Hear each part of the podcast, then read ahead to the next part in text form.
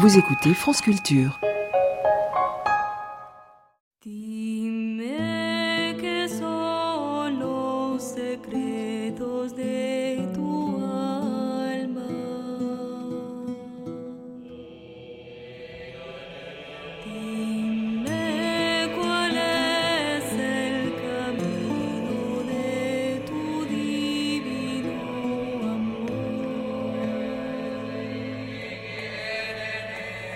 Les Racines du Ciel, une émission de Frédéric Lenoir, réalisée par Ghislaine David, préparée par Marie Dalquier, avec à la technique Philippe Mercher.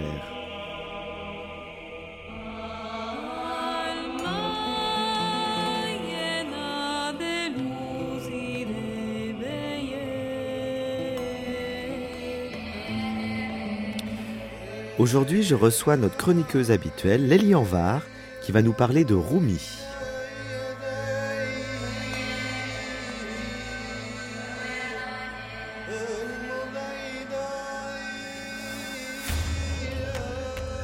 Lélie Anvar, bonsoir. Bonsoir Frédéric.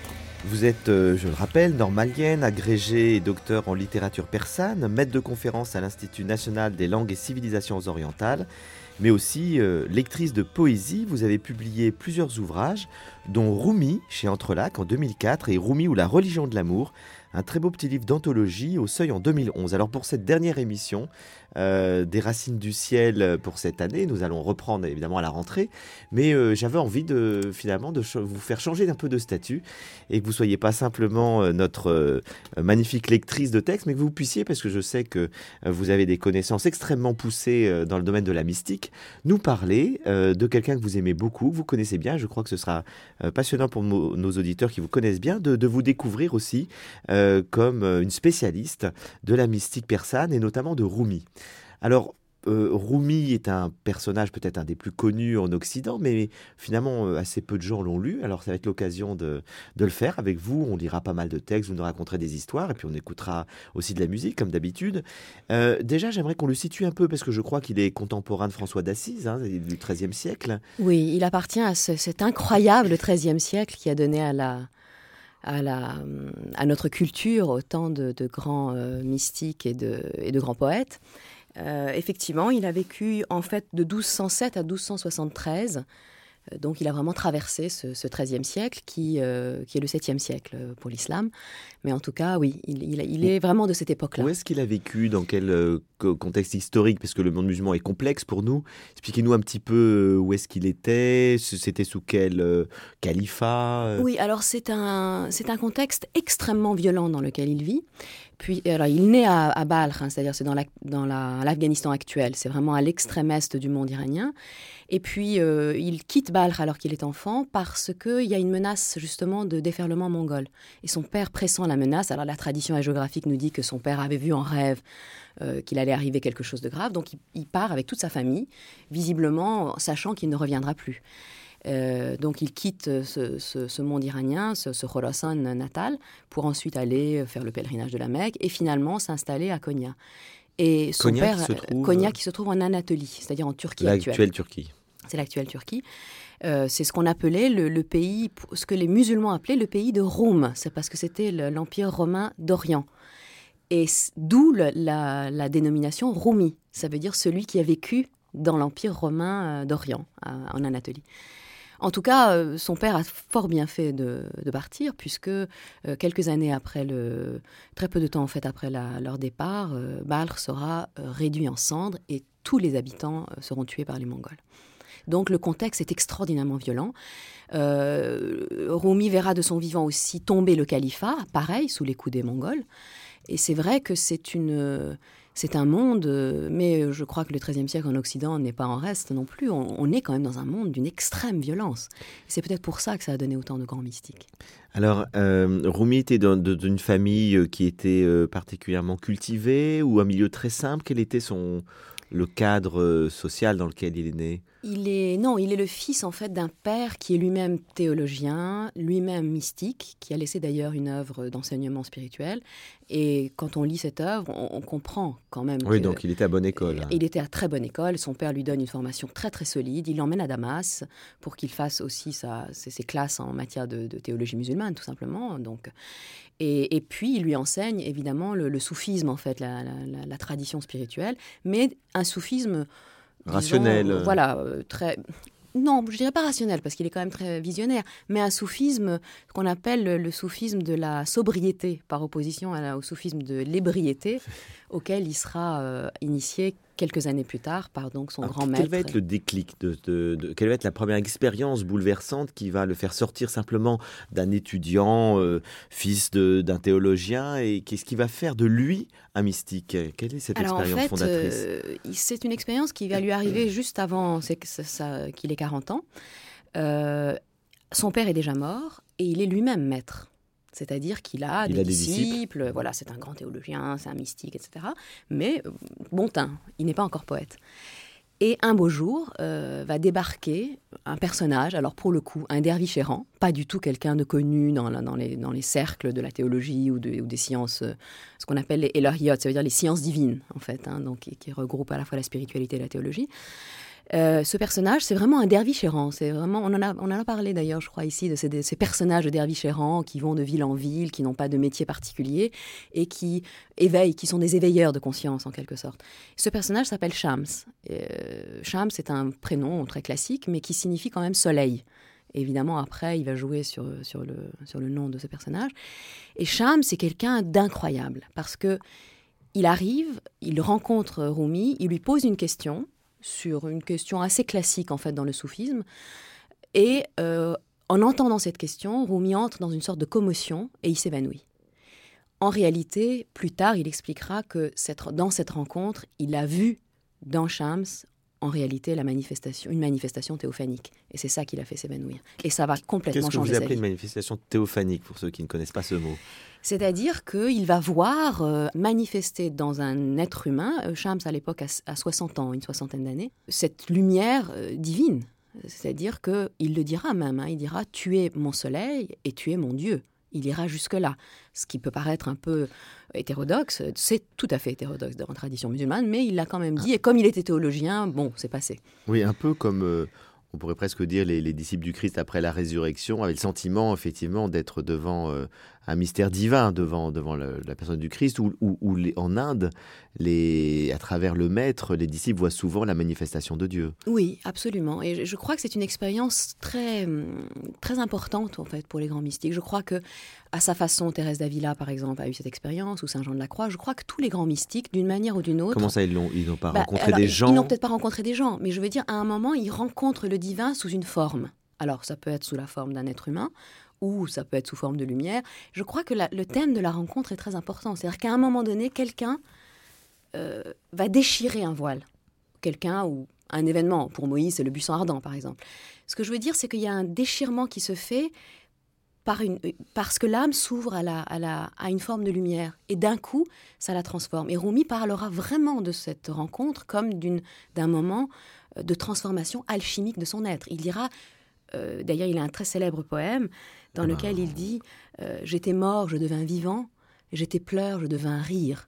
Le règne de l'amour est devenu, et je suis devenu un règne éternel. Et dans tout ce poème, il va développer tous ces changements qui ont eu lieu en lui à la suite de cette rencontre avec Shams. C'est vraiment une commotion radicale. Et il fait, dans cette commotion radicale, l'expérience de l'amour aussi, surtout, aussi et surtout parce que c'est ça qui est le plus important. Oui, parce qu'il va avoir une relation, alors on peut dire une relation d'amitié, une relation, comment, qualifier la relation d'amour qu'il a avec son maître? Parce qu'il en parle dans des termes tellement euh, extrêmes oui. qu'on peut, même aujourd'hui, on se pose des questions, on se dit, mais est-ce que c'est une relation homosexuelle? Est-ce que... Mm. Alors, euh, relation homosexuelle, je peux vraiment dire avec... Euh, quasi-certitude qu'il ne s'agit pas d'une relation homosexuelle, pour différentes raisons. La première étant que il avait 40 ans et que Shams en avait 60. Et il est vrai que la, relation homosexuelle à la grecque a existé dans certains cercles euh, dans le monde musulman, mais c'est vraiment à la grecque, c'est-à-dire c'est un homme d'un certain âge qui va initier un très jeune homme. qui doit être un adolescent et qui ne doit pas encore avoir de barbe. Sinon, c'est extrêmement mal vu. Et on ne peut pas imaginer que un, spirituel, un théologien de la stature du Rumi ait pu être euh, homosexuel à la barbe et aussi, vraiment littéralement à la barbe de tous ses disciples, euh, sans, et, être vénéré comme un saint, si vraiment il y avait eu une, relation de, caractère charnel entre eux. Non, c'est vraiment une relation euh, spirituelle. On le voit aussi dans les poèmes. On n'a même pas besoin d'avoir recours à la tradition pour le savoir. Dans les poèmes persans, on parle du bien-aimé. Ça ne veut pas dire forcément qu'il y a oui, c'est de la même manière qu'un un, mystique aime Dieu. C'est-à-dire, c'est euh, le, langage, vous parliez de Thérèse d'Avila, de Saint Jean de la Croix, c'est un langage extrêmement intense, d'un amour euh, euh, très fort, très incarné, qui s'adresse à Dieu. Là, il l'adresse à, son maître, finalement. Exactement. Mais parce Et à travers son maître, il voit Dieu. Exactement, parce que dans son maître, il voit. C'est le bien-aimé, du cantique des cantiques, on pourrait dire. Exactement. Et en fait, le prénom du maître, c'était Shamsul Haq Tabrizi, ça veut dire le soleil de la vérité qui, qui venait de Tabriz. Donc il y, a vraiment un jeu de mots en même temps là-dessus. il est le soleil de la vérité, sachant que ce mot de vérité, haq, en persan ou en arabe, euh, c'est un des noms de Dieu, c'est l'un des attributs de Dieu. Euh, et en fait, il voit en lui véritablement cette vérité. Et il y a des tas de poèmes d'ailleurs dans lesquels il, dit, il dit très bien que il s'agit d'un amour qui n'est pas un amour d'attachement euh, terrestre, mais un amour spirituel. Par exemple, justement dans ce, dans ce très célèbre poème où il, euh, où il raconte en fait son, histoire avec Shams, on voit que Shams a été à la fois son maître et puis ensuite son compagnon spirituel. Euh, ce dont d'ailleurs Shams lui-même témoignera, mais on en parlera peut-être tout à l'heure. Il dit par exemple J'étais mort, je devins vivant, j'étais pleur, je devins rire. Le règne de l'amour est venu et mon règne devint éternel. J'ai le regard rassasié et j'ai l'âme courageuse, j'ai le courage des lions, je devins Vénus éclatante. Il m'a dit Tu n'es pas fou, tu n'es pas digne de cette maison. Je partis, je devins fou, je devins lieur de chêne. Il me dit Tu n'es pas ivre, va, tu ne fais pas partie de ma bande. Je partis, je devins ivre, et d'allégresse rempli. Il me dit Tu n'es pas mort, tu n'es pas rempli d'allégresse. Devant sa face de résurrection, je devins mort, renversé. Il me dit Tu es un petit malin, ivre d'illusions et de doutes, je devins bête et bêtée, de tout je me suis détaché. Il me dit Tu es chandelle, devenue pôle de cette assemblée. Je ne suis ni chandelle, ni assemblée. Je devins fumée dispersée. Il me dit Tu es maître et seigneur, tu es chef de file et guide. Je ne suis ni maître, ni chef. Je ne suis que ton serviteur. On voit bien que c'est une âme amoureuse qui s'adresse à une autre âme, que c'est un disciple qui s'adresse à un maître. Mais je crois que ce qui est très caractéristique dans la relation entre Shams et Rumi, et qui est peut-être la chose la plus émouvante, quand on lit les œuvres de Shams, parce qu'il nous reste en fait des notes qui ont été prises euh, de son enseignement oral, c'est que je crois que Shams a infiniment aimé Rumi, et que la première expérience que Rumi a eue de l'amour, c'est d'être aimé. Et je crois que ça renvoie à une, citation coranique très importante dans laquelle il est dit qu'en fait les créatures aiment leur Seigneur et le Seigneur aime ses créatures. L'amour est nécessairement un amour réciproque. Et euh, il y a des, euh, par exemple, Shams parle en des termes de Rumi qui sont incroyables. Il, lui arrive de dire euh, je, ne voudrais jamais te faire de mal, je, n'oserais même pas caresser la poussière sur tes pieds avec mes cils de peur de te blesser. c'est vraiment une façon extrême de dire à quel point on aime euh, aime quelqu'un.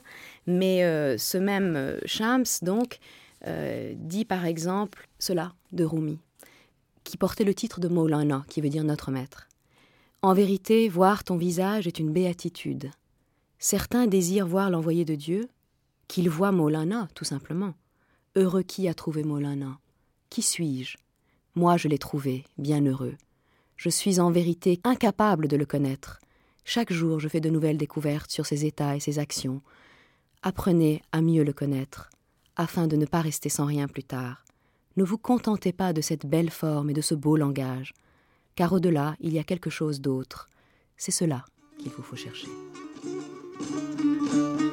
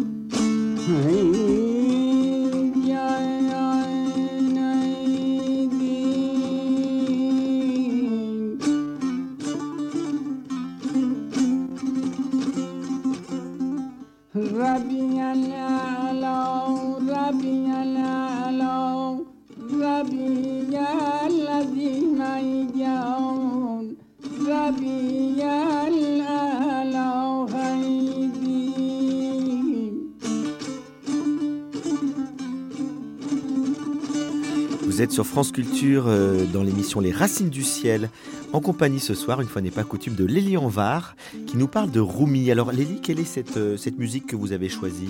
Alors c'est une musique euh, d'un grand maître de la musique, du, ce qu'on appelle le tambour, persan, hein, le tambour, un instrument à cordes. Il s'appelle en fait Ostad Elahi, et si je l'ai choisi, c'est pour deux raisons. Euh, la première, c'est que je suis en train de traduire son enseignement oral qui, est vraiment dans la droite ligne de, tout ce qu'on vient de dire, de cet enseignement que, les maîtres donnaient à chaque fois à, des élèves. Donc c'est un enseignement spirituel, mais c'est aussi un grand maître de musique. Et il a beaucoup enseigné aussi à travers la musique. Et surtout dans cet enseignement oral, j'ai traduit il n'y a pas longtemps une, des paroles qui est fort intéressante dans laquelle Osted Elahi s'adresse à l'âme de Rumi dans, un monde spirituel et il lui dit euh, Dis-moi quel était le secret de ta danse, alors, euh, puisque tu pouvais, même très vieux, continuer à tourner comme tu tournais. Et Rumi lui répond Jouez-moi de votre musique et je vous donnerai le secret de ma danse. Et Oustad Elahi lui dit ma, ma musique, parce que tu connais ma musique.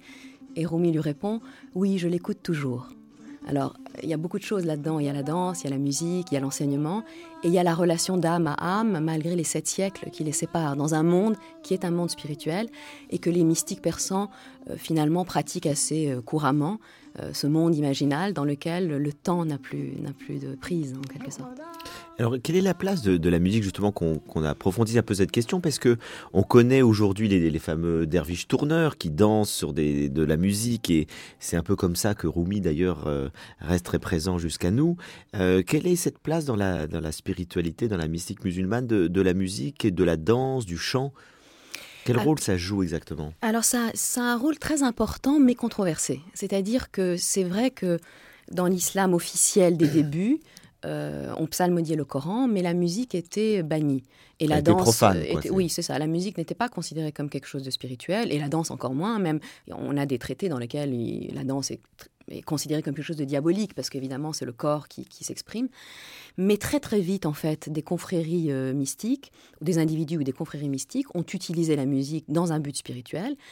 Et euh, c'est pour ça que nous avons une très grande tradition de musique spirituelle en terre d'islam et en Iran en particulier, enfin en Perse, disons, dans le monde iranien en particulier.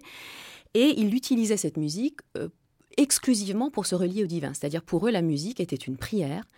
Il n'était pas question évidemment de faire de la musique euh, pour du divertissement, mais la musique est une prière et elle est un moyen de se connecter au divin parce qu'elle permet d'entrer dans un état émotionnel qui relie l'âme qui, permet justement de déchirer le voile de la conscience ordinaire et relier l'âme au monde invisible. Et c'est la raison pour laquelle, dans ces confréries, quand on pratiquait la musique, très souvent, les gens se mettaient à danser. Parce qu'il y a une sorte de, pulsion de danse qui se réveille, de joie de l'âme. ou de. Alors, quand c'est du chagrin, on pleure, mais quand c'est la joie de l'âme, on peut aussi danser. Et c'est ce que pratiquait Rumi. Et ce qui est très intéressant, c'est que justement, il a été initié à cela par Shams. C'est-à-dire qu'il était un mystique accompli sur le plan théorique, mais la pratique de la musique et de la danse, c'est Shams qui l'a, vraiment initié et qui lui a dit que dans le sama, donc ça s'appelle le sama, c'est-à-dire, euh, sama veut dire audition mystique, mais aussi la danse, par extension la danse que pratiquait Rumi. Et donc il faisait cette danse avec Shams parce qu'il a, il a eu accès au fond à des vérités spirituelles à travers la musique. Et il nous dit d'ailleurs que il n'aurait peut-être pas eu accès à ces vérités autrement. C'est-à-dire, on ne peut pas y avoir accès par des traités philosophiques ou par des... Ça veut dire qu'il y a un langage un petit peu... Euh, finalement, euh, l'accès au divin est tellement ineffable euh, que les mots ne suffisent pas. Donc c'est à travers une émotion, à travers un, ressenti, une expérience intérieure très profonde, euh, qu'on peut euh, vivre, dire quelque chose du divin plus que par les mots. Exactement, parce que l'âme est touchée en fait par cette émotion cette rencontre, cette rencontre, exactement. Et mais sauf que chez Rumi, la danse était spontanée, c'est-à-dire qu'il tournait autour de lui-même, ça pouvait durer des heures. Mais est-ce que c'est pas ça fait beaucoup On a fait récemment une émission sur le chamanisme, ça fait un peu penser à ça quand même. On a l'impression que les, les chamans euh, c'est la transe finalement. Oui. Oui, oui.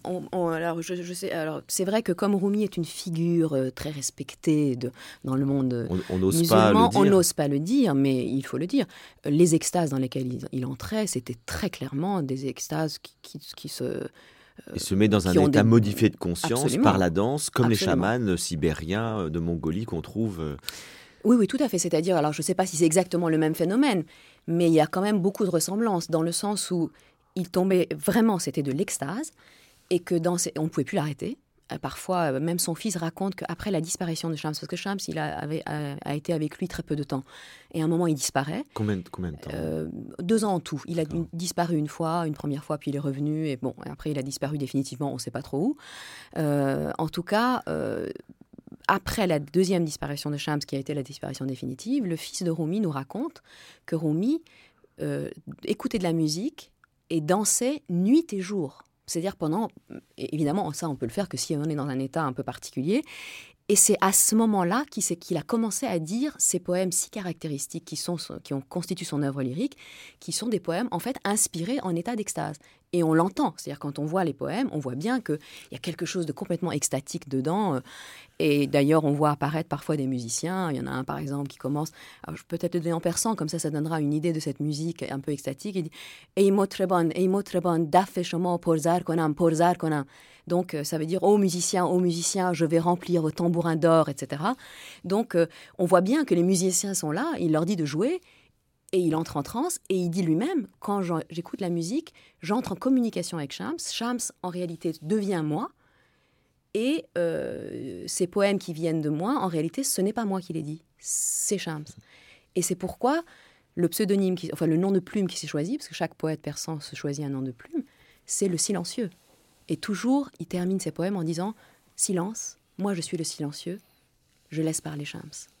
Donc, euh, il est littéralement habité par un autre quand il est en état d'extase. Est-ce qu'il jouait de la musique, d'un instrument de musique, Rumi? Oui, euh, on a de, fortes présomptions qu'il connaissait très très bien la musique parce qu'il y a des tas de, références à la musique en fait dans son œuvre.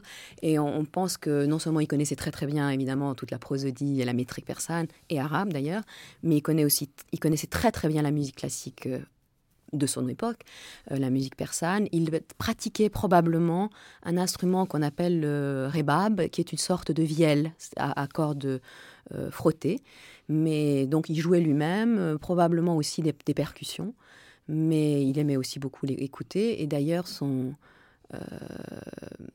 œuvre, sa, grande œuvre didactique, donc c'est l'autre versant de son œuvre, il y a la grande œuvre lyrique et puis la grande œuvre didactique qu'il écrira dans la deuxième partie de sa vie. Euh, commence par ça. En fait, commence par euh, la flûte de roseau, justement. Et voilà donc, euh, on peut peut-être justement donner cette ouverture qui est magistrale. C'est donc l'ouverture du Masnavi, du poème didactique de Rumi. Enfin, on va voir que c'est pas si didactique que ça. Il y a toujours des moments lyriques chez Rumi. Écoute la flûte de roseau, écoute sa plainte. Des séparations, elle dit la complainte.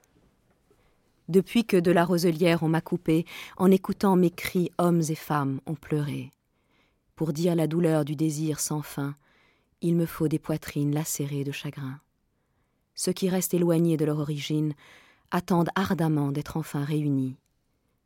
Moi j'ai chanté ma plainte auprès de tous, unis aux gens heureux, aux malheureux, à tous. Chacun a son idée a cru être mon ami mais personne n'a cherché le secret de mon âme.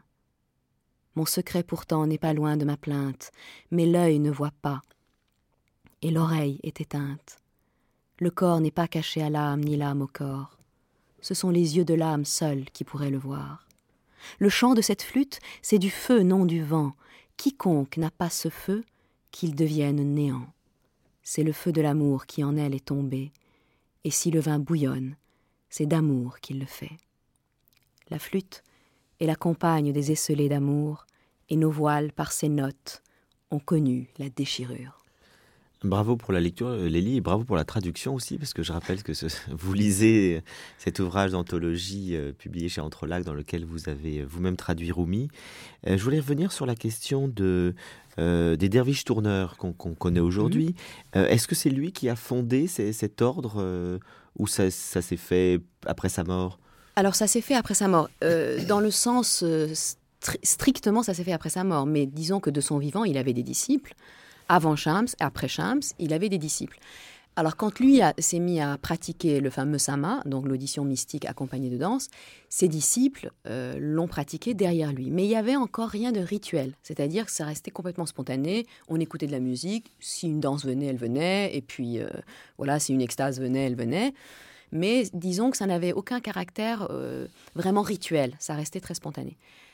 plus tard, à la mort de Rumi, euh, il a eu un de ses disciples, qui d'ailleurs a été celui qui a pris en dictée l'œuvre didactique, a commencé à, donner un peu forme en fait à cette tradition d'audition et de danse mystique.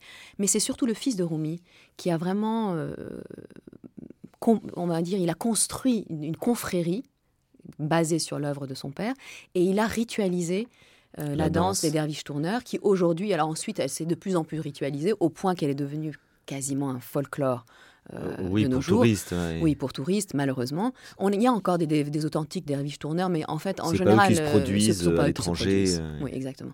Donc maintenant, c'est devenu très rituel avec toute une symbolique. Mais ça, c'est pas du tout Rumi qui l'a. Oui, c'était très spontané finalement. Oui, c'était très spontané. Très spontané. Il se mettait d'un coup à, chanter, à danser, dans un élan du cœur. Exactement. Seulement, c'est vrai que le rituel, la symbolique du rituel est quand même inspirée de son œuvre. Par exemple, le fait de tourner, les, les, les, derviches vont tourner dans un certain sens, ils vont représenter les planètes, le système solaire qui tourne autour du maître, parce qu'il y en a un qui est leur maître, et donc les disciples vont tourner autour du soleil. Donc on voit bien qu'il y a une inspiration qui est de l'œuvre de Rumi, puisque Rumi lui-même tournait autour du soleil qui était Shams, et qu'il disait que les atomes du monde entier tournaient autour du soleil divin, etc. Donc toute la symbolique est inspirée de Rumi, mais le rituel, non, il a été inventé après.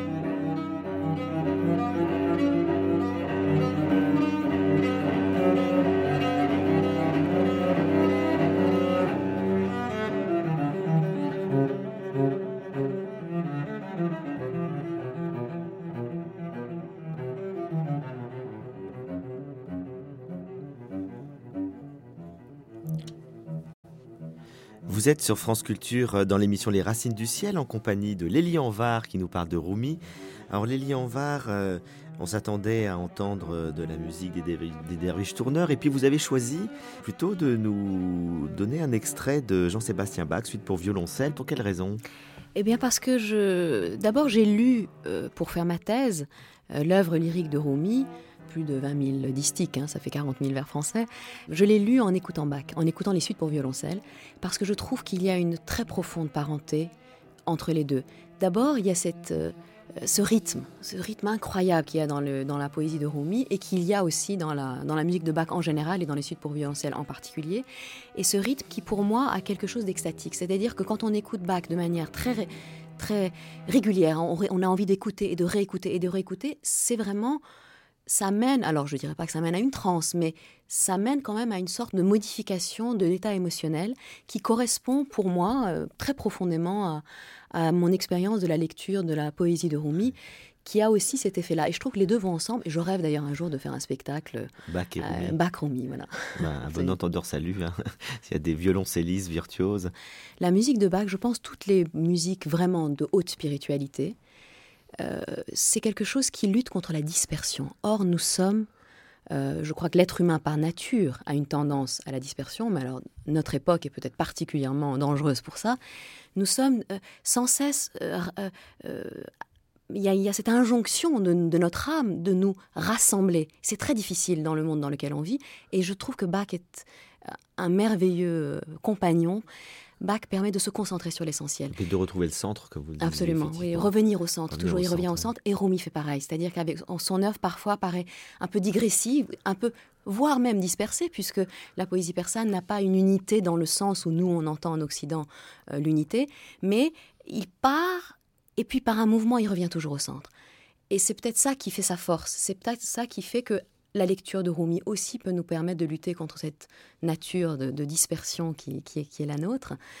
Euh, et, je dois dire que la structure même du vers persan euh, a quand même cette puissance de ramener au centre, mais Rumi l'a pratiqué avec une virtuosité et une, je dirais, avec une âme très particulière. Il habite la poésie persane avec une âme qui lui est très particulière. Alors j'imagine que le, choix de la poésie, qui est très importante pour Rumi, qui, n'était pas nécessaire, enfin il y a beaucoup de, euh, théologiens, de spirituels euh, musulmans qui n'ont pas écrit de poésie, venait sans doute à la fois d'un talent personnel, bon il devait avoir effectivement un don pour ça, mais aussi sans doute d'une d'une expérience personnelle qui fait qu'il a tellement touché par son expérience euh, le caractère bouleversant et indicible de Dieu, qui est peut-être que, le langage symbolique poétique pour en parler.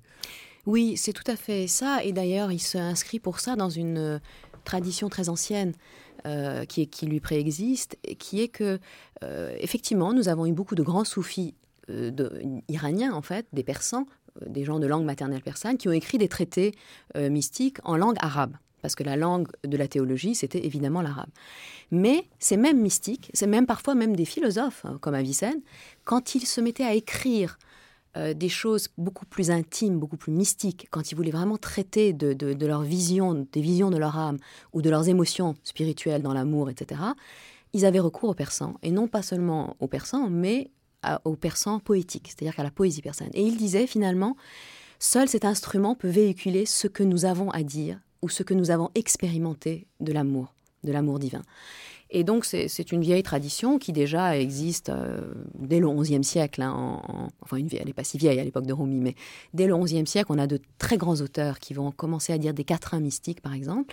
Et puis ensuite, on va réinterpréter, reprendre tous les clichés, toutes les, toute la métrique, toutes les possibilités de la poésie profane, amoureuse, pour l'intégrer, euh, pour, lui donner un sens et une, symbolique euh, spirituelle. Ce sera le cas évidemment de tout ce qui est euh, toute l'imagerie de l'amour charnel, de l'érotisme en fait, mais aussi de toute l'imagerie bachique, c'est-à-dire tout ce qui tourne autour du vin et de l'ivresse, qui va être réinterprété par les mystiques comme l'ivresse spirituelle, l'ivresse donnée par Dieu, etc. Donc toutes ces images vont converger pour donner une, une, donc une poésie spirituelle, et Rumi va être probablement le sommet indépassable de cette, euh, de cette façon de mélanger les thèmes traditionnels de la poésie amoureuse et bachique à ses propres expériences visionnaires, intimes, ses expériences de l'ivresse spirituelle et son expérience évidemment et avant tout de l'amour, puisque c'est vraiment le grand poète de l'amour mystique. Eh ben, on serait heureux de vous entendre nous lire un des poèmes qui vous,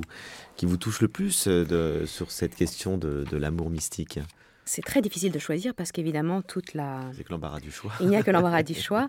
Et peut-être avant de le dire, euh, je voudrais dire qu'il a aussi composé vraiment dans toutes les formes. Hein. C'est un des poètes les plus prolixes et un de ceux qui a composé vraiment dans, dans toutes les formes euh, de la poésie persane. Bienheureux l'instant où nous serons assis à la terrasse, toi et moi. Deux images et deux formes, mais une seule âme, toi et moi. Les bruissements des bosquets et le chant des oiseaux donneront l'eau de la vie lorsque nous entrerons ensemble au jardin, toi et moi. Les étoiles du ciel viendront nous contempler et nous leur montrerons notre lune, toi et moi. Toi et moi, sans toi et moi, seront réunis par la joie, heureux et libérés des superstitions éparses, toi et moi. Les perroquets célestes se régaleront de sucre lorsque nous rirons ensemble, toi et moi. Le plus étrange, c'est que toi et moi soyons ici dans un petit coin, alors que nous sommes l'un en Irak et l'autre au Khorasan, toi et moi. Une image sur cette terre et sous une autre forme, au paradis éternel et au pays du sucre, toi et moi.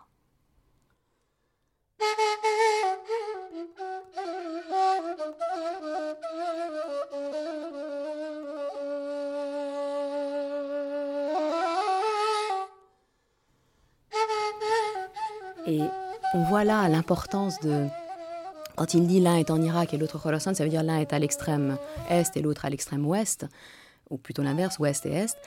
Il veut dire que l'union des âmes, l'union amoureuse, et ça va aussi dans le sens de ce qu'on disait tout à l'heure sur la question de l'union charnelle ou pas, euh, l'union amoureuse est une union d'âmes. On peut être extraordinairement éloigné. Il y a un lieu où les amants véritables, les amants par l'âme, se retrouvent et se reconnaissent. Et il y aura énormément de poèmes dans lesquels il parlera justement de ce toi et moi, avec parfois cette impression qu'on ne sait plus qui est toi, qui est moi. Il a un quatrain très célèbre dans lequel il dit Le bien-aimé est venu et sur moi il a pleuré. À la fin, je ne savais plus qui était l'amant, lui ou moi. Qui était l'aimé, lui ou moi. Donc il y a quand même la fusion des essences. Et ça rejoint un peu la non-dualité indienne euh, de Shankara, où, dans lequel l'union euh, de, l'homme avec l'absolu se confond à un moment donné, et il n'y a plus de dualité, il n'y a plus de différence entre effectivement le Brahma et l'Atman, donc euh, l'individu qui se relie au tout, euh, on retrouve un peu cette idée. Oui, et je crois que c'est la fonction. C'est l'amour qui fait ça, qui, crée ce, lien dans lequel on ne peut plus sentir de distinction entre l'amant et l'aimé. Oui, vous avez tout à fait raison sur, sur les deux points. L'un, qu'on retrouve ça en Inde, et on n'a pas encore assez étudié l'influence de la culture indienne, à la fois hindouiste et bouddhiste, sur le soufisme iranien. Ça a été absolument déterminant, mais c'est très très peu étudié. Pareil, parce que l'orthodoxie musulmane a un petit peu de mal à accepter ce genre d'influence. influences extérieures, Voilà. Euh, surtout des influences considérées comme euh, païennes, ou en tout cas, voilà, pas, pas dans les religions du livre. Donc ça, c'est un point. Et l'autre point, vous avez tout à fait raison de dire que finalement, si l'expérience de l'amour est si essentielle, c'est parce qu'elle est l'expérience de l'union. C'est-à-dire, c'est ce qui permet de dépasser non seulement la dualité, mais la multiplicité. Or, euh, Rumi, qui est tout à fait dans la tradition musulmane et il n'en sortira jamais, c'est pas du tout la question, mais, en même, qui, mais qui en même temps est très ouvert à, toute forme d'adoration du divin. Oui, parce qu'il y a des, des, des quatrains célèbres où il dit je suis ni d'Orient, ni d'Occident, ni chrétien, ni juif, ni musulman. Enfin, il, il, est, il est, il est, il universel. parce qu'il est universel, exactement. exactement. Donc lui qui, est, qui était quand même musulman dans le sens où il était en quête de l'unité. Et sa poésie, son expérience de l'amour, là, en fait, je crois, l'a fait toucher du doigt cette unité. C'est ce que vous disiez, c'est-à-dire c'est l'union de soi avec le monde, à tel point que les premiers lecteurs occidentaux de Rumi, les premiers orientalistes du 18e, 19e siècle, ont pensé qu'il était panthéiste. Tellement il est dans un amour universel, et tellement il dit que d'ailleurs euh, l'univers entier est amoureux. Il dit de toute façon, la, la, mère, si elle n'était pas amoureuse, elle aurait trouvé un endroit où se poser. Euh, si si la terre n'était pas amoureuse, les graines ne sortiraient pas de, son, euh, de, son, de, sa matrice. Enfin, pour lui, ce qui fait que le monde vit, ce qui fait que finalement chaque être humain, chaque atome est confondu dans le tout, c'est que précisément chaque atome est mu par cette puissance de l'amour euh, qui est universelle et qui fait que la vie est la vie. Et est-ce qu'il disait, euh, comme euh, le dit l'Évangile très explicitement, que Dieu est amour? Parce que c'est pas quelque chose qui est dit euh, dans la tradition musulmane de manière aussi immédiate. Est-ce que pour lui c'était le mot, la définition la plus juste pour parler de Dieu? Oui. Alors, il ne dit pas en ces termes Dieu est amour, c'est pas cette phrase comme ça, mais sans aucun doute, son enseignement nous dit que Dieu est amour et que le seul moyen d'arriver donc à la vérité, c'est de faire ah, l'expérience de cet amour. Voilà, c'est par le cœur. C'est la voix du cœur. Oui, oui. C'est-à-dire, il est, c'est un antirationaliste. Entendons-nous, il n'est pas contre la raison quand la raison est céleste et quand la raison est, relie à l'intellect premier, qui est évidemment l'émanation première du divin. Mais il est contre euh, le fait de croire que la raison ordinaire peut nous arriver, peut nous amener à la vérité. C'est-à-dire la raison des philosophes, en gros. Euh, la rationalité philosophique. Il pense que euh, le secret euh, de la vérité dans l'univers est contenu dans le cœur et dans l'expérience de l'amour, et certainement pas dans la ratiocination de nos raisons pour paraphraser Montaigne, de nos raisons débiles. Donc finalement, c'est la spiritualité avant tout, euh, essentiellement, affaire d'expérience personnelle, d'une rencontre que chacun doit faire avec le divin dans son cœur. Exactement. C'est non seulement, oui, voilà, c'est exactement ça. C'est-à-dire, c'est la rencontre qui compte. Lui, il a eu cette rencontre, et je crois qu'il n'aura de cesse dans son œuvre de nous inviter à la rencontre. Et il dira que son œuvre a une fonction alchimique dans ce sens, c'est-à-dire qu'elle est, est le lieu de manifestation euh, du divin, justement. Et que là, il y a une poésie qui est très mauvaise, qui est la poésie euh, ornementale, mais il y a une poésie qui est très bonne, c'est celle dans laquelle le divin se manifeste. Et le lecteur qui lit Rumi et qui n'en est pas transformé, ça veut dire qu'il ne l'a pas lu. Parce que le but de toute l'œuvre, euh, monumentale, c'est quand même un des poètes les plus prolixes de la littérature persane, le but, l'unique but, je dirais, c'est ça, c'est d'ouvrir l'œil de celui qui l'entend ou qui le lit.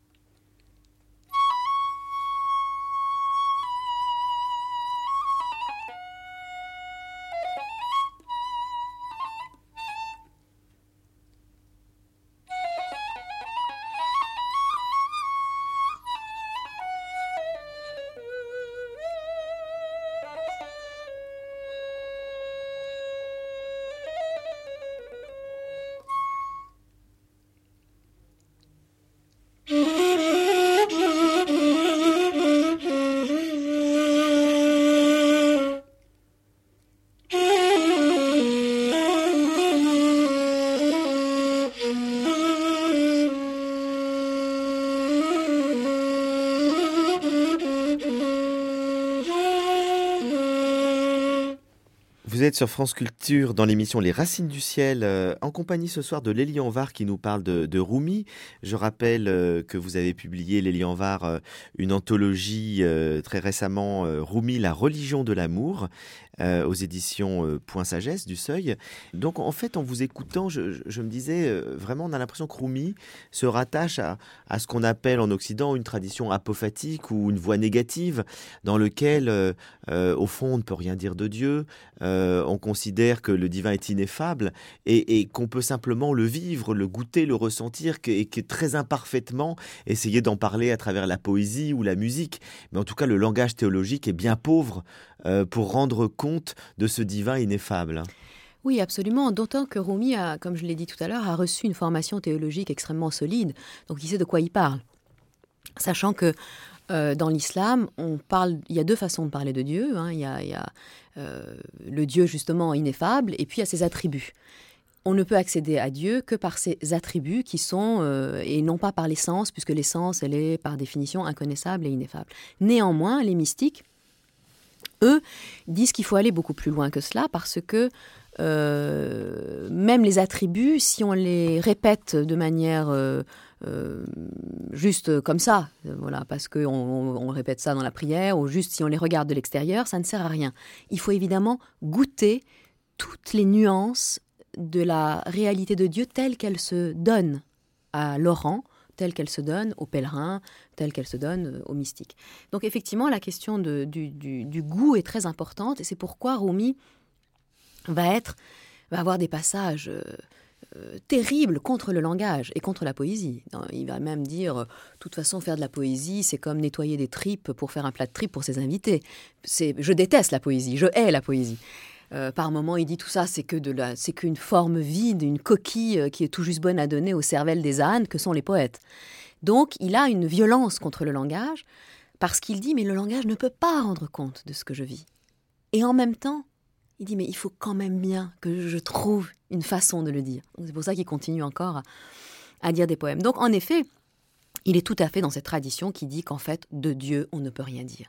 C'est peut-être aussi pour ça qu'il avait besoin euh, d'avoir un compagnonnage pour pouvoir voir dans quelqu'un en face de lui euh, une sorte de une forme divine, puisque la forme divine ne peut pas se ne, peut, ne se donne pas à voir en quelque sorte. On retrouve hein. vraiment la même chose par rapport à la mystique chrétienne. Je me souviens de, de Thomas d'Aquin qui, après avoir écrit des milliers de pages dans sa somme théologique sur Dieu, ses attributs, euh, qui il est, etc., finit par dire tout ça n'est que de la paille à côté de ce que j'ai contemplé. Il voulait brûler son œuvre. Il disait finalement la chose la plus certaine qu'on peut savoir de Dieu, c'est qu'on ne peut rien savoir de lui. Absolument. Et, et, tous les mystiques chrétiens, euh, après avoir essayé de toucher Dieu, disaient finalement revenons au Christ qui est une manifestation concrète, tangible pour mm. nous euh, de ce divin absolument ineffable. Donc on retrouve vraiment dans toutes les, mystiques de toutes les traditions euh, des propos tout à fait similaires, ce qui est, ce qui est assez intéressant parce qu'on a l'impression qu'il y a vraiment une mystique universelle qui, euh, qui se rejoint à travers l'expérience alors que le langage théologique sépare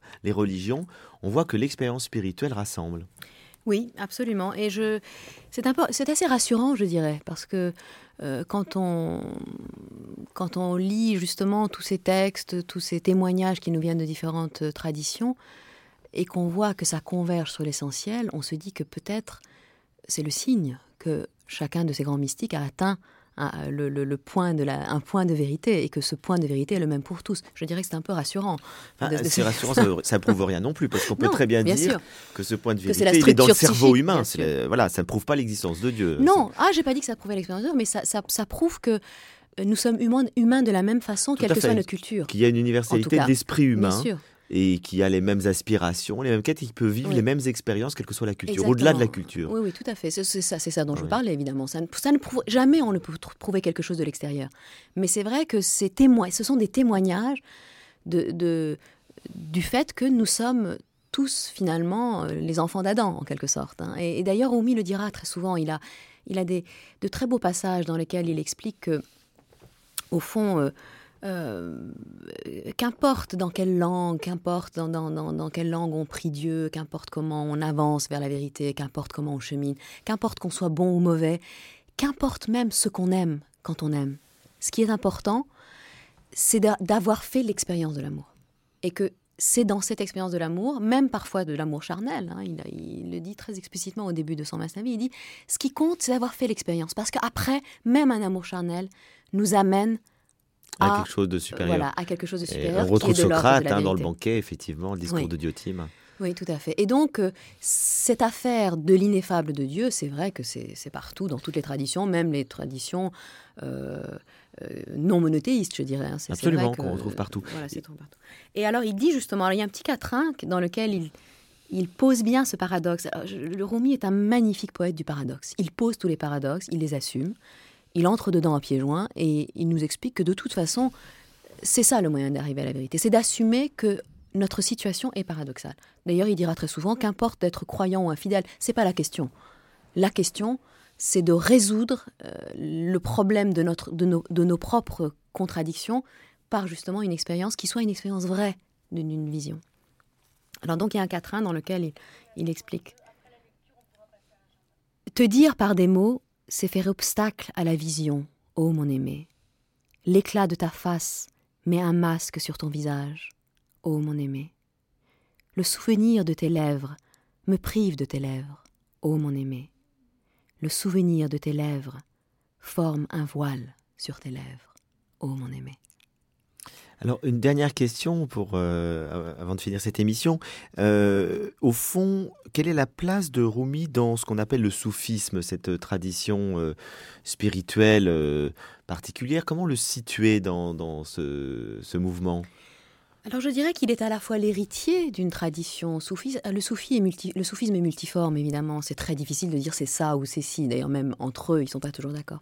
Mais disons qu'il est évidemment, si on prend le soufisme dans un sens large, d'une vision spirituelle de la religion musulmane, il est dans la droite ligne du soufisme. Il a été formé euh, par, différents maîtres à cette tradition-là.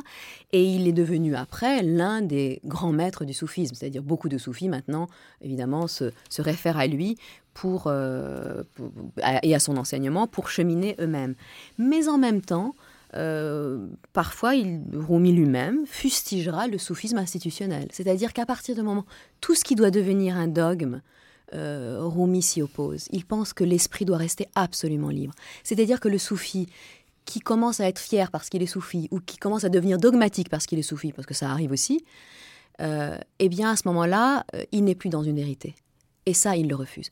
Il refuse toute forme de dogmatisme. Et c'est peut-être ce qui me touche le plus dans sa pensée, c'est sa liberté à cause de cette liberté, comme euh, Aladj a été euh, massacré. Est-ce que non, il n'a jamais eu de problème avec les autorités orthodoxes? Non, il a eu, il a eu quelques ennemis, mais ça n'a jamais été très important parce qu'il était dès le début, déjà son père était protégé par les souverains euh, seljoukides de Konya, qui étaient des gens extrêmement ouverts, qui étaient, qui accueillaient vraiment tous les mystiques, tous les, tous les gens qui étaient inquiétés par ailleurs, étaient accueillis à Konya, qui ensuite est devenu d'ailleurs célèbre comme étant la ville des saints à cause de ça. Et il avait comme disciple le très puissant euh, gouverneur de Konya qui était l'émir Parvané, et surtout la femme de l'émir Parvané, parce que c'est aussi une caractéristique de Rumi d'avoir eu beaucoup de disciples femmes. Euh, femmes puissantes d'ailleurs, euh, comme par exemple la femme du gouverneur. Et donc il a toujours été protégé par le pouvoir parce qu'il a vécu dans un milieu très particulier qui était celui dans lequel il vivait. Mais aussi parce que, encore une fois, il était quand même théologien au départ. Donc, il n'était pas perçu comme quelqu'un d'hétérodoxe comme l'a été euh, Halaj. Halaj est venu, il a dit des choses qui, en plus, à son époque, c'était plus compliqué. Euh, donc, Halaj a été très hétérodoxe, très violemment hétérodoxe. Ruminant. Il se met dans une tradition et il la sublime. Très bien. Nous passons à la dernière partie de cette émission euh, rapidement avec l'agenda culturel. Je crois que vous vouliez, Lélie, nous parler d'un livre. oui, en, réalité, je, je voulais annoncer désormais il existe un Maulana Rumi Review. Alors c'est en anglais, c'est publié en Angleterre. Euh, je fais partie du comité scientifique, mais bon, je l'annonce parce que je suis très fière qu'enfin il existe une revue consacrée à, Rumi. Et donc là, le volume 2 vient de sortir. Et euh, ce sont des articles sur les différents ouvrages qui, qui, sortent dans le monde entier sur Rumi et des articles sur sa pensée, sur son œuvre. Et voilà, je suis très, euh, très heureuse que ce projet ait enfin vu le jour euh, grâce à, l'aide de l'Institut Rumi de Chypre. Très bien. Euh, j'en profite pour euh, signaler à nouveau donc Rumi, la religion de l'amour, un tout petit livre d'anthologie spirituelle qui vient d'être publié chez Point Sagesse, et puis votre livre euh, publié en 2004 à Entrelac. Ceux qui veulent avoir plus d'éléments sur la vie de Rumi et une anthologie donc vous avez traduite un peu plus large, Rumi tout simplement aux éditions Entrelac. J'en profite avant de clore cette émission puisque c'est la dernière donc de cette saison pour vous annoncer que la l'année prochaine, nous allons reprendre les émissions, non pas un mardi soir, mais un dimanche, puisque euh, l'émission va changer. Euh, d'horaire et de jour. Nous serons dorénavant euh, le week-end, ce qui est quelque chose que je trouve plus simple.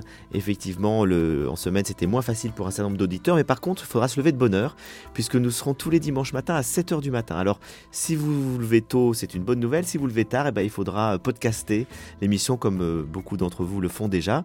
Donc, rendez-vous, en fait, maintenant, dimanche à 7h du matin, à partir du 3 septembre. Notre prochain rendez-vous aura donc lieu le dimanche 3 septembre avec Fabrice Adjadj qui nous parlera du paradis. Bonsoir, ce qui est un bon début. Ce qui est un bon début. Bonsoir Lélie. Bonsoir, merci beaucoup.